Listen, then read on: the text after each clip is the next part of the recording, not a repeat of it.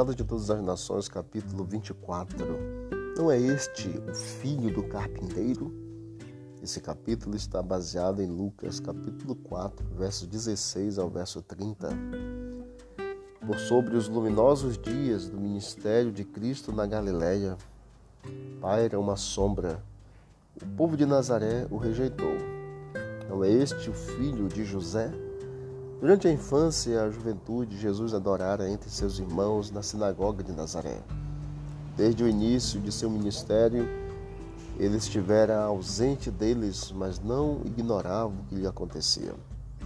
Ao aparecer novamente em seu meio, o interesse e expectação deles subiu ao mais alto grau. Ali estavam as figuras e fisionomias familiares que conhecera na infância, Ali estava sua mãe, seus irmãos, e todos os olhos se voltaram para ele quando entrou na sinagoga no sábado, tomando lugar entre os adoradores. No culto regular diário, o ancião lia dos profetas e exortava o povo a esperar ainda por aquele que havia de vir, o qual introduziria um glorioso reino e baniria toda a opressão.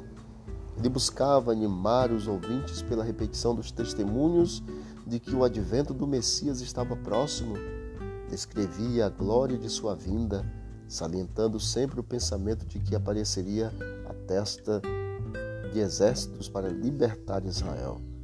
Quando o rabi se achava presente na sinagoga, esperava-se que dirigisse o sermão, e qualquer israelita podia fazer a leitura dos profetas.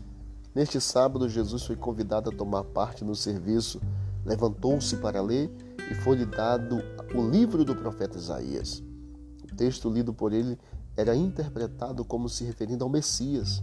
O Espírito do Senhor é sobre mim, pois me ungiu para evangelizar os pobres, enviou-me a curar os quebrantados de coração, a pregoar a liberdade aos cativos, a dar vista aos cegos, a pôr em liberdade os oprimidos, a anunciar o ano aceitável do Senhor. Encerrando o livro e tornando a dar aos, ao ministro, assentou-se e os olhos de todos na sinagoga estavam fitos neles, nele, e todos lhe davam testemunho e se maravilhavam das palavras de graça que saíam da boca do, do Senhor.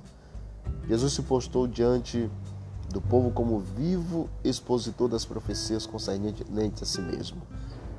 explicando as palavras que lera, falou do Messias como um, de um libertador dos oprimidos e dos cativos, médico dos médicos, médico dos aflitos, restaurador de vida, vista aos cegos e revelador da luz da verdade ao mundo. Sua maneira impressiva e a maravilhosa significação de suas palavras arrebataram os ouvintes com um poder nunca antes por eles experimentado. A corrente de influência divina derribou todas as barreiras. Viram com Moisés o invisível, sendo seu coração movido pelo Espírito Santo respondiam com fervorosos améns e louvores ao Senhor. Jesus, o Filho de Deus, esteve aqui e ao ler a profecia de Isaías, ele disse: Hoje se cumpriu esta escritura em vossos dias, porque Jesus é o Messias, o Filho de Deus. Obrigado, Pai, porque tu vieste a este mundo para nos buscar, para nos salvar, revelar o teu grande amor e o caráter de Deus. Continua conosco, Pai, nesse dia e ajuda-nos, ó Pai, em nome do Senhor Jesus. Amém. Disse Jesus: Examinai as Escrituras, porque julgaste ter nela a vida eterna, e são elas mesmas que testificam de mim. Visite o canal Bíblia em Ação nas plataformas de áudio e encontre mais conteúdo para o teu crescimento espiritual. Um forte abraço, vamos que vamos para o alto e avante.